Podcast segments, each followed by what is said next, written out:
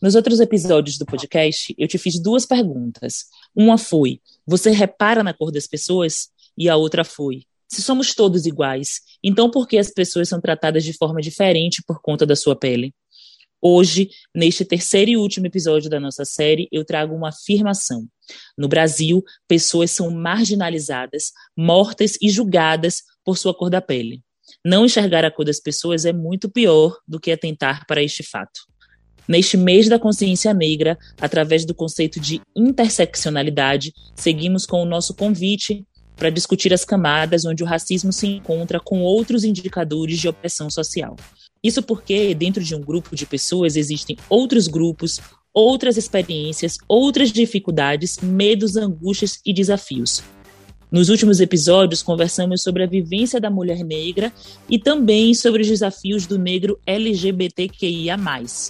Por aqui, abordamos e discutimos alguns temas de grupos específicos que precisam ser ouvidos em um bate-papo com o objetivo de compartilhar vivências e informar através dos bons encontros.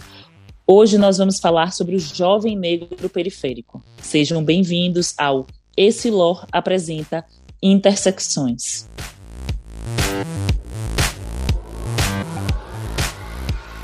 Mais uma vez, deixa eu me apresentar. Eu sou Val Bem-vindo, mulher preta Vudunce.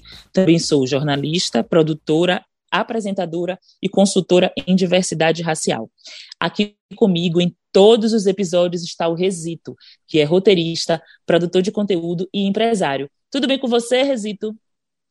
Eu tô ótimo, mais uma semana com conversas super importantes. Resito, então explica aqui para a gente de novo o conceito de interseccionalidade e como é que ele se enquadra no tema que a gente vai discutir hoje. Interseccionalidade vem de intersecção, né? Quando duas linhas se encontram. Então, a interseccionalidade é isso é, que você falou agora há pouco, né? De, e no nosso caso, do racismo se encontrar com outros marcadores de opressão social no nosso país. No episódio de hoje, nós vamos falar do jovem negro. Vamos começar? Vamos começar e nós não estamos sozinhos, viu, Resito? Hoje a gente trouxe para essa conversa a Desirei Daliette. Ela é nascida no subúrbio ferroviário de Salvador, historiadora e mestranda em História Social. Ela também é pesquisadora da interseccionalidade e uma das apresentadoras do podcast Parabólica Bahia, que discute assuntos ligados à história e educação. Ou seja, a melhor pessoa que poderíamos ter aqui hoje, não é mesmo? Tudo bem, Desirê? Seja muito bem-vinda. Tudo bem, Val, tudo bem, Resito. Agradeço demais o convite. Vai ser um espaço muito enriquecedor para a gente trocar bastante. Os jovens negros brasileiros estão morrendo, principalmente os da periferia. De acordo com dados levantados em 2021, a maioria das vítimas de homicídio no Brasil é jovem especialmente formada por negros de periferias ou áreas metropolitanas de centros urbanos. Esse cenário é tão alarmante que ativistas e especialistas têm denominado o fenômeno de genocídio da juventude negra. Desirei Resito, para começar de cara, quais são as principais dificuldades que vocês destacam para que esse jovem negro possa viver em paz, comparada às do jovem branco? Eu acho Olha. que a principal dificuldade. Vou começar para depois Desirê vir e, e dar uma lapada, porque a pessoa é especialista, né? Então eu vou assim, dar minha opinião. eu acho que a, a, eu acho que a principal dificuldade mesmo é de vida, né? De, de, de, de correr risco de vida a todo momento.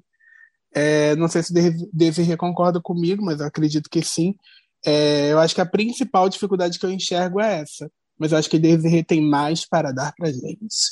Então, eu concordo, Resito. Acho que a dificuldade realmente de permanecer vivo, né, é, é uma dificuldade para o jovem negro, mas enquanto uma jovem negra também, né, a gente, e vocês estão falando sobre interseccionalidade, a gente vivencia diversos cruzamentos, né, então tem as questões de violência de gênero, né, mulheres negras têm experimentado números muito assustadores em relação à violência doméstica, a viola, a, em relação à violência de gênero, né, mas também ser um jovem negro ou seja, oportunidades de trabalho e de emprego, né, de renda e educação. Então, são obstáculos que a população negra enfrenta, né, enquanto jovem, são obstáculos que muitas vezes acompanham a gente durante a vida adulta, mas a juventude também tem experienciado é, bastante essa dificuldade. E aí eu coloco também, eu somo isso, a necessidade que a gente tem também de lazer, né, como uma moradora da suburbana, subúrbio ferroviário de Salvador, eu posso elencar aqui diversas coisas que o subúrbio é carente no sentido do lazer, né, aqui é, é muito comum que as pessoas, por mais que seja um local que tenha praia, que tenha diversas opções, é muito comum que a juventude daqui saia para ir para os grandes centros, né, para Barra, para Ondina, para os lugares de orla, né, lugares embranquecidos em busca de lazer. Então, isso também é, um, é uma coisa que eu elenco como uma dificuldade da juventude negra. E deixa eu só complementar, porque agora com a Desirê falando, a gente já vem de semanas discutindo isso. E, e, cada tópico que a gente falou é isso. As pessoas passam por isso desde a juventude, desde a infância. As pessoas vão. Eh, porque a gente vê uma pessoa é, que passa por isso na vida adulta, eh, a gente, a gente não, né? Eles tendem a olhar isso como se fosse uma coisa muito pontual daquele momento. E não, as pessoas vão passando isso da juventude até, até a idade mais avançada que ela conseguir chegar, né? Porque ainda tem isso. E desses jovens, né? Desses jovens negros periféricos, é, 70% já foi vítima de intervenções policiais. E, além disso, no ano de 2019, 66,7% das pessoas presas no país eram negras e, em sua maioria, jovens periféricos. A abordagem policial violenta é uma constante na vida desse jovem. Não são poucos os relatos de adolescentes de uniforme de escola maltratados por policiais sem aparentar risco algum, ou então jovens trabalhadores simplesmente voltando para casa, que são escolhidos para uma abordagem invasiva, ao invés de jovens brancos na mesma situação. A polícia já elegeu o jovem negro como suspeito principal, atribuindo a ele o estereótipo de inimigo padrão da sociedade.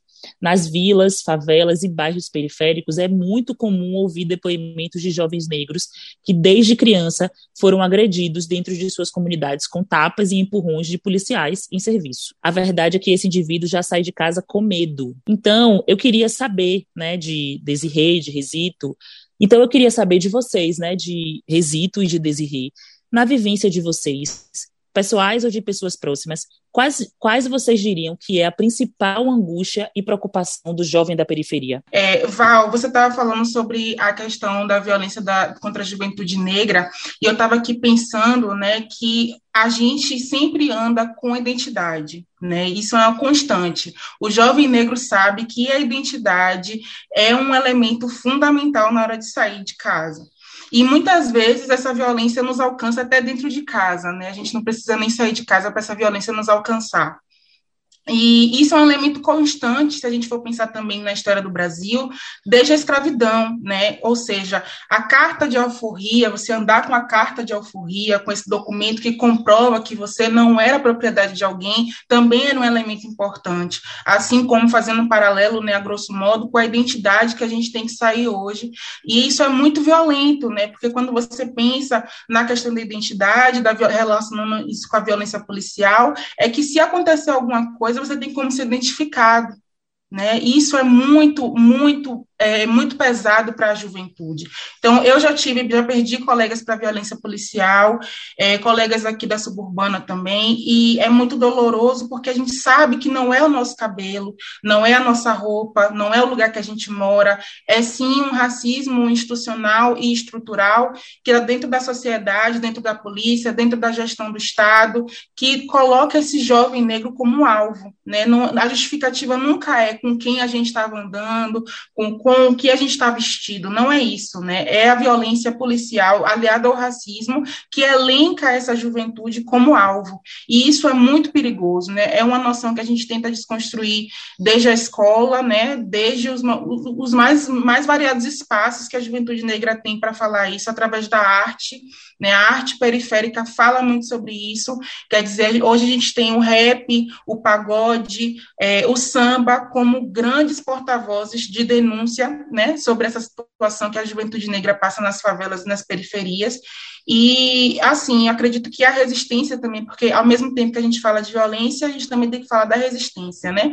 Para mim, uma das resistências que a periferia construiu para dar resposta a essa violência é a arte é a arte, assim, de inúmeras maneiras, né? Seja por pichação, por, por música, por a, a expressão da juventude negra, ela é muito expressiva, muito expressiva.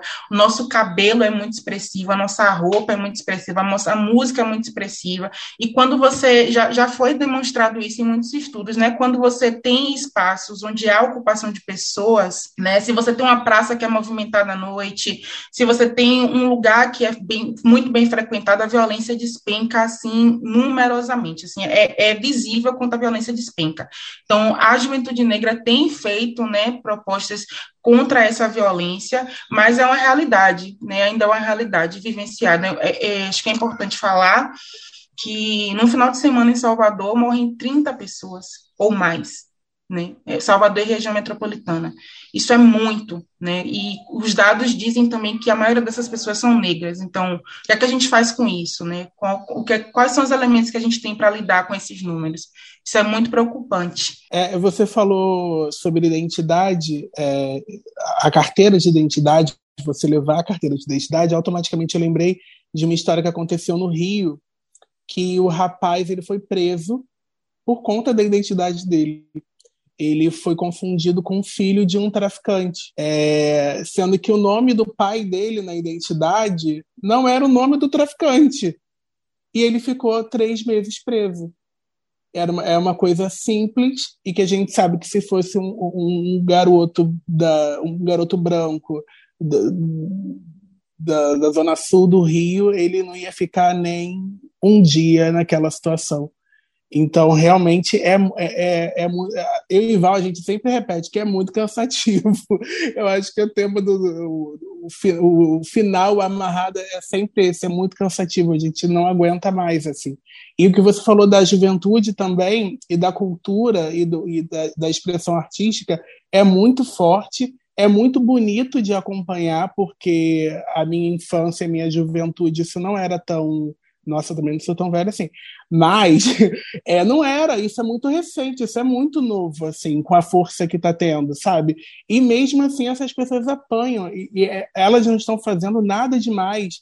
Óbvio que tem é, casos em que as pessoas é, são mais é, enfáticas nas suas manifestações, mas tem gente que está fazendo, estão fazendo coisas leves e coisas bonitas, e as pessoas apanham, tanto indo para o menos, tanto indo para o mais, elas continuam apanhando. O jovem negro continua apanhando até fazendo arte. Ia fazer só um, é, um, um complemento. Além da, da, questão da identidade, também é comum nos relatos das pessoas que passaram por violência policial que se exija, que exige, exige, é exigido delas também o comprovante, né? Às vezes a, a, as pessoas têm que sair com o comprovante daquilo que elas compraram, seja um celular, uma bicicleta, né? Que foi um caso recente também do Rio de Janeiro. Então, isso é muito violento, quer dizer, quem anda com comprovante, uma nota fiscal na bolsa de algo que você tem, que você comprou com seu dinheiro? A juventude negra, né? A juventude negra tem experienciado essa, essa violência aqui no Brasil. Pois é, e, e, eu acho que essa coisa da identidade ela é muito forte, porque quando vocês estavam falando sobre isso, eu fiquei pensando que algumas pouquíssimas vezes na minha vida eu saí sem, uma, sem, sem a minha identidade na bolsa, porque troquei de bolsa, saí assim, achando que minha identidade estava na bolsa, né? Porque não é que eu saí sem identidade porque, ah, vou sair sem identidade. Não. Achando que minha identidade estava na bolsa. E, só de, e acabei só percebendo que estava sem identidade ao voltar para casa. Mas mesmo já estando dentro de casa, em segurança e com minha identidade, eu, o meu desespero foi enorme nessas pouquíssimas vezes que isso aconteceu, porque eu ficava assim, meu Deus, e se? O, o pensar, e se? Pra gente, já é muita coisa, né? Porque é, estar, eu ficava pensando, meu Deus, eu poderia ter morrido, eu poderia ter sido assassinado, eu poderia ser enterrado como de gente, poderia nunca me encontrar, como tantas e tantas pessoas pretas que a gente sabe que acabam sumindo e que a gente nunca encontra, né? Então esse, eu acho que é, quando eu falo que é, o indivíduo preto já sai de casa com medo, isso é muito real, porque mesmo com todas as nossas, com tudo muito certinho, né? Com a, a, identidade na bolsa, com a nota fiscal, sei lá, de uma bicicleta que a gente está usando na mão, se a gente está entre muitas aspas, né, bem vestido, porque, enfim, o que é esse bem vestido, né? Mas, enfim, bem vestido aos olhos dessa polícia, aos olhos dessa sociedade, a gente está todo, tudo ali certinho. Ainda assim, a gente tem muito medo. A gente evita entrar em certos lugares, a gente, né, tem constrangimento, às vezes, de entrar em loja e sair sem comprar nada. Olha só que coisa, né? Porque a gente tem medo de que achem que a gente foi nesse lugar para roubar. Então, são muitas camadas e muitas coisas que nos acompanham, que nos atravessam e que faz com que a gente, de fato, não tenha uma vivência em paz. A paz é uma coisa que eu acho que, de fato, infelizmente, nessa sociedade não pertence às pessoas pretas, né? E agora eu vou falar de mercado de trabalho, porque as oportunidades também são bem menores. Muitos dos jovens da periferia, ao se encontrarem sem oportunidades, acabam no tráfico de drogas para ajudar no sustento das suas famílias. E eles não conseguem ingressar em trabalhos e foram rejeitados porque também não completaram o grau de escolaridade exigido pelo mercado de trabalho. Muitos acabam largando a escola para começar a trabalhar e muitos nem começam a estudar. Como é que vocês enxergam as opções limitadas de geração de renda desse jovem? E aí, eu acho que a pergunta que vale um milhão de dólares, né? Quais são as soluções que vocês apontariam para resolver essa questão? Tá, eu vou começar primeiro pela solução, né? Acho que é mais fácil. A solu... Quer dizer, não sei se é mais fácil, né? É mais fácil para a gente que está vivenciando essa questão, né? Mas não tão fácil de ser executado. Acho eu que acho que mais... é isso. Ela é difícil de ser executada, porque é. achar a solução talvez seja até fácil. Pois é, a gente tem inúmeras questões, né? Por exemplo, a população negra ela tem é, métodos de sobrevivência que são passadas de geração a geração, né? Por mais que não exista muitas vezes oportunidade de emprego formal, existe oportunidade dentro da, da dentro da comunidade negra de exercer algumas funções, né? Então, por exemplo, é, pessoas que trabalham de ajudante de pedreiro, pessoas que são pessoas que geralmente se conhecem, conhecem um primo, um, um vizinho, que vão juntando e vão dando soluções, né? No sentido de ter trabalho, né? não necessariamente um trabalho formal. Só que essas ainda são, é, ainda são lugares na nossa sociedade de má remuneração, né? E a gente, enquanto juventude, a gente sonha e almeja com maiores remunerações, com empregos valorizados, né? não, não é, obviamente, não é, tirando o status dessas profissões, mas existem, por exemplo, propostas de política pública de inclusão da juventude negra em programas de estágio, de trainee, né, de CEO, de, de, de realmente ter contato com lugares e empresas grandes e importantes né, no, no cenário nacional. É, existe também uma maior é, uma preocupação da população negra em maior inserção também em espaços educacionais, ou seja, da gente entrar na universidade, né, cursar é, áreas, né, atuar em áreas de projeção também, né, então esse é uma, uma das soluções que eu acredito que, que seja realmente efetivas para a inserção da população negra nos, no mercado de trabalho, né, em áreas valorizadas, e enquanto dificuldade, né, enquanto moradora de um, de um lugar que é imenso, né, a suburbana tem 22 bairros, é, e a gente demora cerca para chegar no grande, nos, nos, grandes centros, né, onde, onde a vida, entre aspas, né, onde a vida acontece, cerca de duas horas, duas horas e meia. Quando eu estudava na, na UFBA, eu demorava duas horas e meia, muitas vezes, para chegar, e isso é desanimador. Então, até o acesso à cidade é um, um, desafio, sabe? É um desafio. Se você sai para estudar, você demora muito para chegar. O trajeto é cansativo, que a gente já, já sabe, né? São problemas dos grandes centros. Os, os ônibus são sucateados, tem todas as, a violência também é muito latente. Então, tudo isso desanima o jovem até a, a, a, acessar a educação e acessar, muitas vezes, lugares de trabalho que são mais valorizados. Então, também trazer essas, esses espaços para as periferias. Quer dizer, não existe é, um campus de uma grande universidade numa periferia, né? Esse processo é mais recente, assim, de ter uma inserção maior. Mas grandes empresas também investirem na, nas periferias, né? Estarem também nesses espaços para chamar a atenção Porque muita gente também, é, eles colocam isso como um ponto, né? Mora muito distante. É muito comum gente levar comprovante de residência de uma pessoa que mora no centro para um, uma entrevista de emprego, para entrevista de emprego. Então, esse é um dos, um dos grandes obstáculos, assim, sabe? E essa distância, ela não é uma distância real no sentido de ser realmente um lugar muito distante. É uma questão de planejamento, né, que não existe para a periferia é, colocar um ônibus sucateado não é, não é programa de deslocamento, não é acesso à cidade. A população negra também está inserida nessa, nessa, nessa cidade, então a gente também precisa de locomoção, né, que é eficiente. Então, eu considero como esses, esses, essas questões. E os jovens negros e periféricos, a gente sabe que eles, em sua maioria, estão em trabalhos precários, sendo inclusive os mais expostos a dificuldades,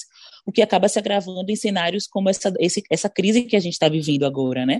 A pandemia do coronavírus é, fez o desafio se intensificar ainda mais. E nesse cenário, é, o trabalho se tornou uma coisa ainda mais escassa. E o que continuou funcionando exige nível técnico ou nível de escolaridade muito superior. Não é incomum que o jovem branco, na mesma situação de baixa escolaridade, consiga ser empregado antes do negro, nas mesmas condições, sem absolutamente nenhuma explicação. E aí eu quero saber de novo de vocês, Resito e Desirê. Vocês acreditam que as empresas, de um modo geral, dão poucas oportunidades para esse jovem negro? Deixa eu falar, eu lembrei de uma história minha, quando eu era jovem. E, e eu tava no, fui fazer uma entrevista numa grande empresa e entrou uma, um menino no meio do processo seletivo e ele falou assim, a, a pessoa que estava conduzindo falou assim, você veio fazer o quê? Ele falou, vim trabalhar, meu pai mandou vir aqui trabalhar. Ela falou, mas com quê? Ela falou, aí ele falou, não sei, ele mandou vir trabalhar. E ela saiu com ele quando ela voltou, ela falou: gente, o processo acabou. Assim, aquelas outras pessoas não tiveram é, qualquer oportunidade. Então, se isso já não é uma resposta. E assim, porque demandou tempo, é, é, era num lugar afastado, a gente perdeu tempo para ser descartado assim, da maneira mais desrespeitosa que poderia acontecer você fez essa pergunta agora, veio isso agora assim muito forte na minha cabeça. Eu me senti tão desrespeitado e, e tão com vontade de desistir, assim, tipo, quais as outras entrevistas que eu vou que vai chegar um outro filho de não sei quem e vai tomar meu, a minha oportunidade, que para mim ele tomou a oportunidade, mas também para a empresa, né? Ele não sabia nem o que, que ele ia fazer, então não, não sei se essa troca também foi muito boa. Você me fez lembrar um, um vídeo que eu vi recente sobre a mediocridade da branquitude, que basicamente é pessoas brancas na nossa sociedade é, em muitos momentos, não estou generalizando, mas em muitos momentos fazem o mínimo e recebem o máximo, e recebem todo o resultado do processo. Enquanto pessoas negras têm se esforçado e se esforçado, eu digo, até abrir mão, muitas vezes, de quem se é, porque mulheres negras e homens negros também vivenciam, principalmente a experiência com seus cabelos, né? A gente sabe que quando a gente vai tem pleitear uma vaga, o seu cabelo tem que estar tá ainda, ainda era uma noção mais forte, hoje tem mudado aí, ainda bem, né, graças ao movimento negro, movimento de mulheres também, de mulheres negras, mas o nosso cabelo sempre foi uma questão, né, homens de cabelo raspado, mulheres de cabelo alisado, então isso, para você conseguir uma vaga, você tem que abrir mão primeiro de quem você é, isso já, já é muito violento, né, já começamos por aí.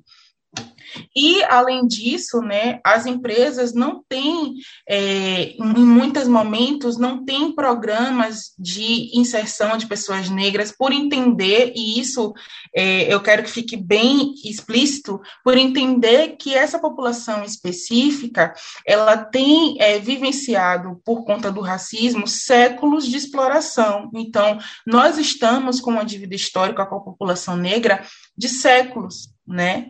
Estamos falando de 300 anos de escravidão. Então, a população negra, para ser inserida no mercado de trabalho, e isso não significa dizer que a população negra não trabalhou e não se movimentou, muito pelo contrário, tem feito o dobro e o triplo, né? Pesquisas mostram que as mulheres negras têm feito tripla jornada de trabalho na sociedade brasileira. Então, o que as empresas atentem a essa demanda que existe da população negra em, em, em busca de trabalho.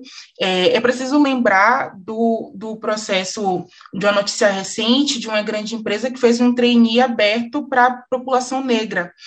Isso levantou debates, né, o quanto que isso foi criticado, e é justamente de iniciativas como essas que nós precisamos também né, de, de pessoas e empresas que se abram para entender que existe uma demanda, existe uma população qualificada, existe uma juventude qualificada, né, que precisa de, de experiência, que precisa de inserção, que precisa de oportunidade.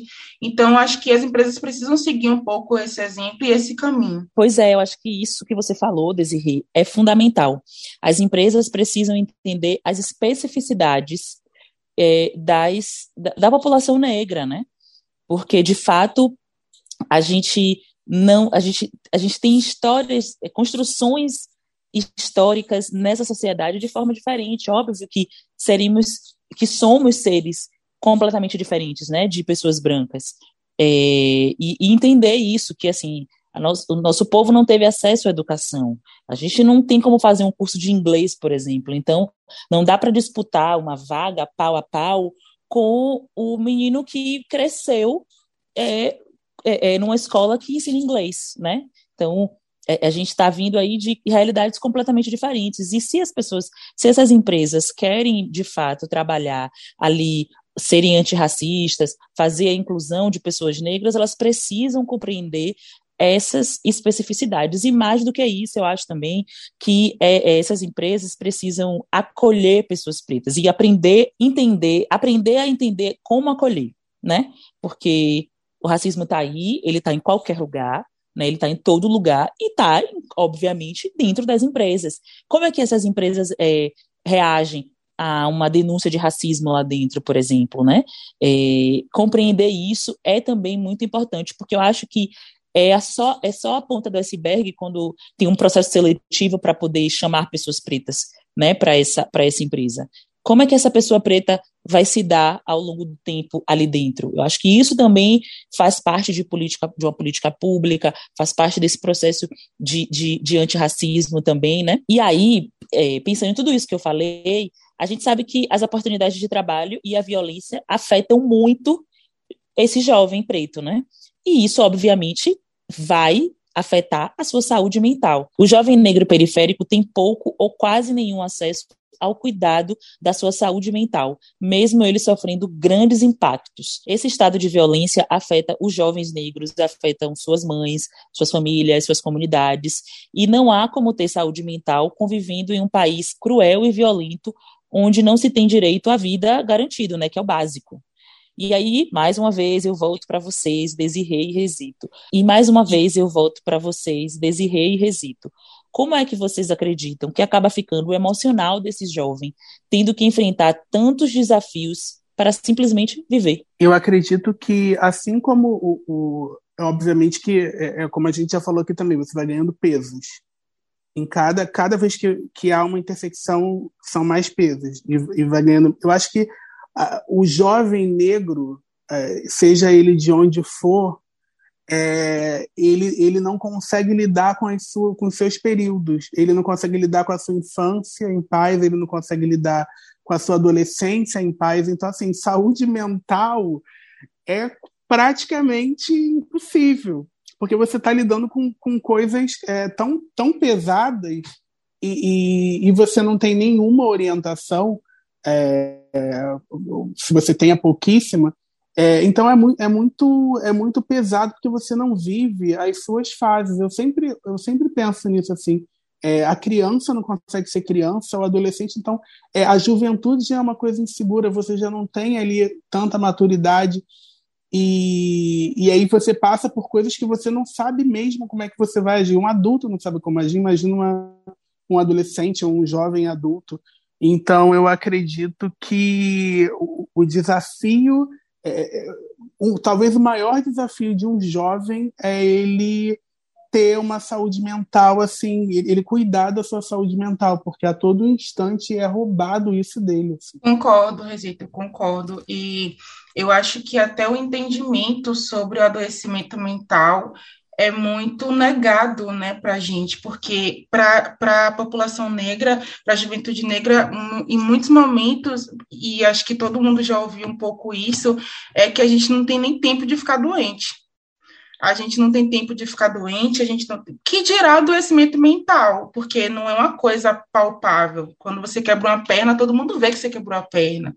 Quando você tem depressão, ansiedade ou qualquer outro tipo de adoecimento mental, muitas vezes as pessoas não conseguem ver e nem palpar isso. Então, até isso, né, o direito a adoecer, muitas vezes nos é negado, né? E até o acesso também à busca da, da, do tratamento, né? Porque, por exemplo, se a gente for pensar em termos de SUS, né? Tem o CAPS, que são serviços que o SUS presta, mas isso também não é muito divulgado, né, entre as pessoas. Muitas vezes ninguém, as pessoas não sabem, né, não têm acesso a essa informação. Então, acho que é um grande desafio, né. Eu sou, eu como educadora, eu acredito que toda escola deveria ter. É, ainda não é uma realidade, mas acredito que sim, né, deveria, porque desde a escola, né, a escola é um ambiente onde a gente deveria estar falando dessas coisas, né, onde te, deveríamos ter profissionais também atentos a essas questões, se tratando de juventude, né, que a juventude também está nas, nas escolas, então acredito que seria um espaço. E o que Val falou um pouco antes sobre identidade, agora eu estava pensando que ela falou, ela chegou em casa, ela viu, ela já tinha passado pelo perigo, né, e ela continua ansiosa. Então, a, partir da a possibilidade do que poderia ter acontecido, que por, por, por aquele evento não ia acontecer mais, desencadeou uma ansiedade e as pessoas vão gerar, e as pessoas ainda acreditam que isso não é uma coisa relevante, que ansiedade é besteira, que depressão é besteira. É, e é isso, a gente vive, a gente passa, tipo, a gente se livra daquele, da, daquele perigo real e a gente começa a pensar no que poderia ter acontecido. E é a partir dessa viagem que começa, meu amor, aonde você vai parar é um terreno que você é um caminho que você não sabe para onde vai. É muito difícil assim. A, a, população negra tem experienciado no Brasil, tem vivido a experiência de terror psicológico. É, durante a pandemia, eu lembro que muita gente falava: ah, o vírus vai igualar as pessoas. É, agora todo mundo está é, é, exposto, e eu sempre falei desde o começo, tem até um, uma publicação que eu fiz, estava até revisitando a publicação que eu fiz no, no Instagram, que não, né? Quando a pandemia começou aqui em março, a suburbana em específico estava sem água. Aqui na minha casa não tinha água para a gente lavar a mão, que era a coisa mais básica e fundamental da pandemia inteira, né? Lavar as mãos. Então, isso por si só né, já é uma violência muito grande. Então, quando a gente vai falar de saúde mental e do Estado brasileiro, do papel do Estado brasileiro na saúde mental da população negra, é de culpado, né, de, de extremamente, é, de muitas vezes, de financiar o, o, o, o o adoecimento de pessoas negras, seja por sua política de, de, de, segurança pública, que é extremamente violenta, seja pelo não acesso, né, o, o, não que a gente toma em muitos lugares, no emprego, na, na saúde, na educação, isso tudo tem impacto né, na saúde mental também. Exatamente, né? E a gente, quando está falando de saúde mental, a gente acaba passando também pela construção da autoestima, porque eu acho que está tudo muito interligado, né? E essa autoestima, inclusive, muitas vezes ela é uma concepção da branquitude que passa, obviamente, pela questão estética e que acaba com que a gente se inferiorize um pouco mais, né? Ou muito mais. Esse excesso de melanina que a gente tem acaba virando um problema para essa sociedade que é estruturalmente racista. E aí a ideia de autoestima que tentam impor para a gente definitivamente não cabe. Né? E aí, é, a ideia de autoestima que tentam impor para a gente definitivamente não nos cabe. É, eu queria saber de vocês como é que a gente faz para olhar para o espelho e para que esse espelho não vire um inimigo, né? Vocês acham que isso acaba passando também pelos, pelos ídolos que a gente acaba tendo, pelos exemplos de sucesso, pelos produtos e também pelo tipo de entretenimento que os jovens acabam preferindo consumir? Eu acho que muita gente definiu muita coisa para a gente. É, eu acho que a, a beleza passa por isso. Eu recentemente deixei meu cabelo crescer há 35 anos. É, na minha família era quase um tipo assim, eu já fui ameaçado, deixado de castigo porque eu não ia cortar meu cabelo.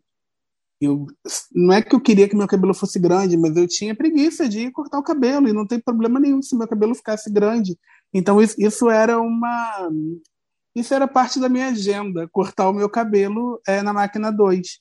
É, e, e, quando eu via, eu não, não lembro de muito, muitas pessoas na. Porque assim, a gente fala também muito da referência que as mulheres é, não têm no, no entretenimento, mas eu acho que o homem também não, não sei se ele também tem as melhores referências assim de, de liberdade, né? De, de ser livre com, com o jeito que você é.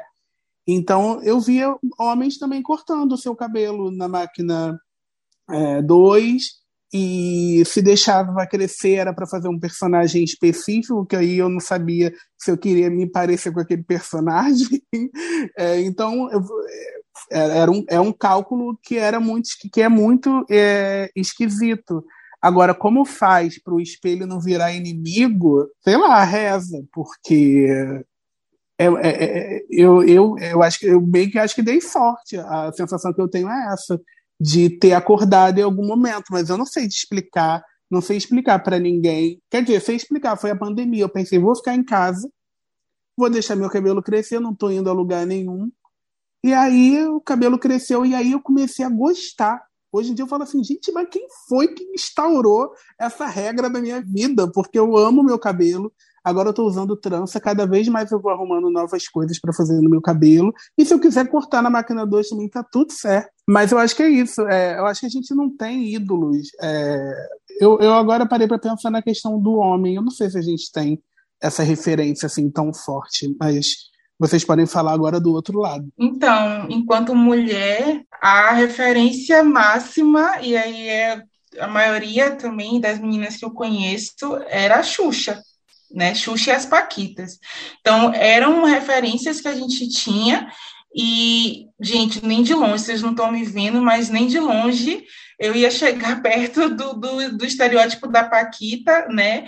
E a gente teve que se aprender na marra, né? A geração que eu vivo, a geração da minha mãe, a geração da minha avó, é, teve que aprender na marra a se amar, né? Ou a gente aprendia, ou a gente ia ser atropelada por essas referências, né? E se a gente for parar para pensar, é, e muitas mulheres foram pioneiras, por exemplo, Alcione, Alcione canta sobre autoestima, sobre uma mulher que é dona de si e, e, e tem, e tem, força, é, tem vontade própria, né? Alcione é uma dessas referências, mas a minha geração talvez não, não estivesse tão atenta a essas mulheres, porque também eram mulheres silenciadas, né? Assim, na grande mídia.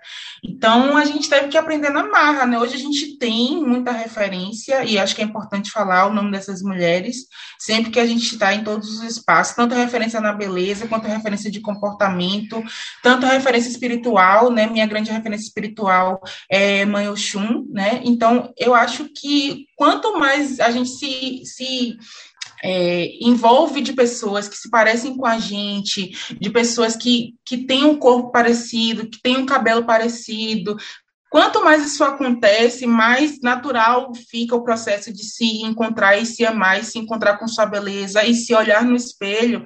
Eu não, eu acho que esse não é um processo finito, né? Acho que esse processo não tem fim. Ainda há dias que eu me olho no espelho e falo, olha, hoje tá difícil, mas é, é o que eu tenho. Eu me armo de mim mesma e vou para a rua, né? Não tem outro jeito. Mas é um processo, né? É um processo. Eu acho que é um processo é, e eu acho que assim é, é, bacana a gente reconhecer que esse processo ele tem sido é, cada vez mais preenchido, né? Assim, óbvio que hoje, pra gente que nasceu na década de 90, a gente olha pra televisão hoje e a gente percebe que as meninas que tinham a nossa idade, né? Sei lá, as meninas que têm 10 anos, 15 anos hoje, têm referências muito mais fortes e que, que, e que sabem o que estão fazendo, né?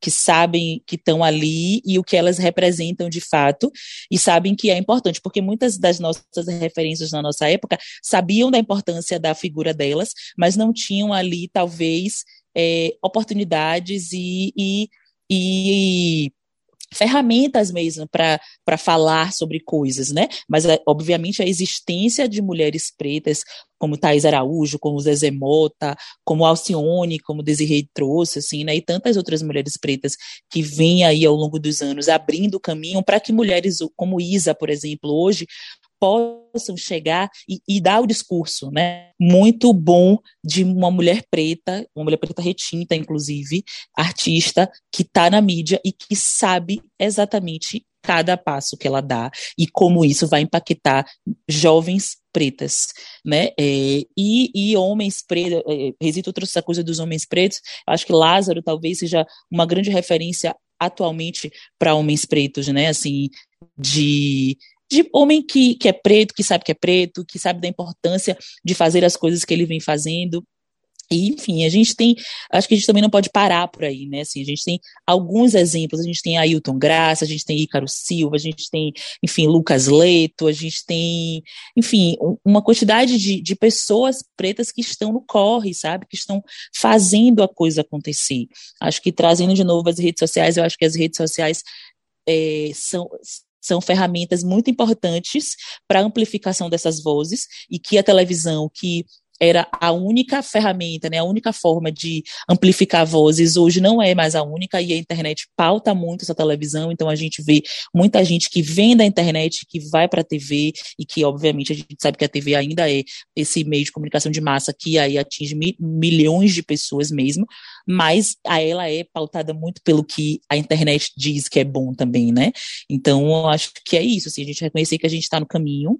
Eu também, eu não sei como é que a gente faz para o espelho não virar um inimigo inimigo, mas se eu pudesse dar um conselho, eu acho que é primeiro se olhar com mais amor, com mais afeto e realmente se reconhecer, né, assim, é perceber nessa televisão nesses ídolos, o que é que se parece com você, quem se parece com você, quem está falando para você, né? Eu acho que como o falou de Xuxa, assim, Xuxa não falava para mim, né? Não falava para ela, não falava para tantas e tantas meninas pretas desse país, mas eu acho que a gente tem aí é, hoje um, exemplos de mulheres pretas que falam para a gente, né? A gente tem Rita Batista na televisão, a gente tem Tiamar na televisão e nos streams aí falando para a gente, falando com a gente.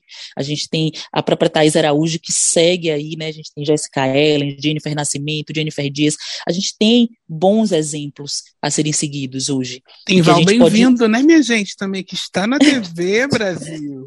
tem eu também, então, aqui na Bahia fazendo, mas é isso, assim, a gente tem exemplos hoje, e que a gente pode se espelhar, né? A gente se espelhar e a gente também se tornar espelho, gente. Eu acho que você tem uma coisa que eu posso dizer, usem a internet ao nosso favor mesmo, assim, né?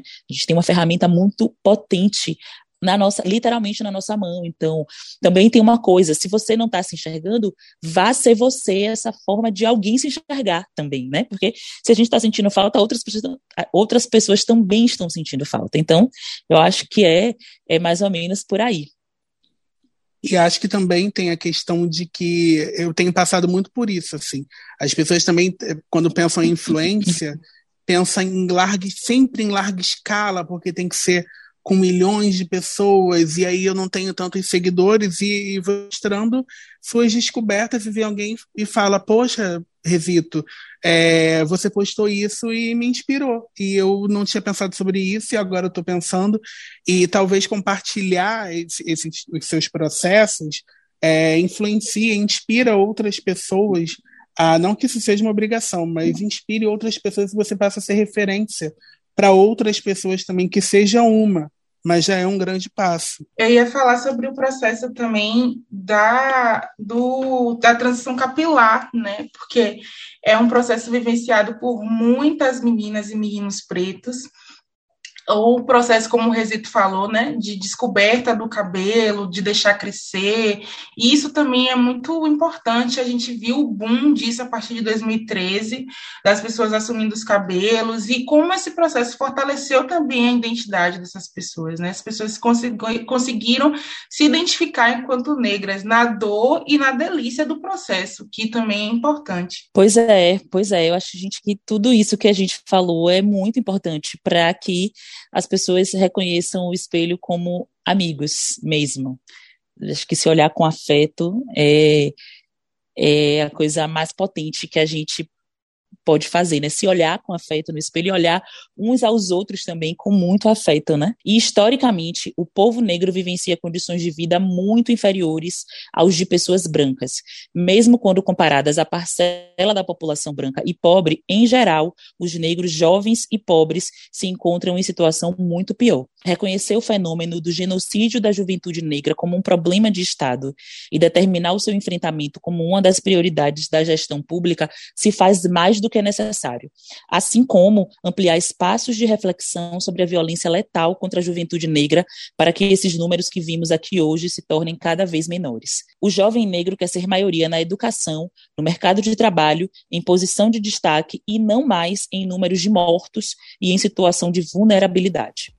Resito, mais uma vez, muito obrigada por essa troca maravilhosa aqui como meu parceiro nessa série tão necessária. Eu que amei e um prazer conhecer Desirê. Val eu já conheço. E obrigado, Esceló, pelo espaço. Foi incrível. Desirê, muito obrigada pela sua participação e por compartilhar tanto conhecimento com a gente, viu? Obrigada, Val. Obrigada, Resito também esse LOR, né, pra, por essa oportunidade, porque a, a gente tem, tem muito que falar, né, e esse espaço também tem se mostrado muito importante. Obrigada. Pois é, e chegamos ao fim da nossa série Esse LOR apresenta intersecções. A Esse LOR continua convidando a todos a refletir e conversar sobre interseccionalidade. Muito obrigada pela parceria até aqui e até a próxima.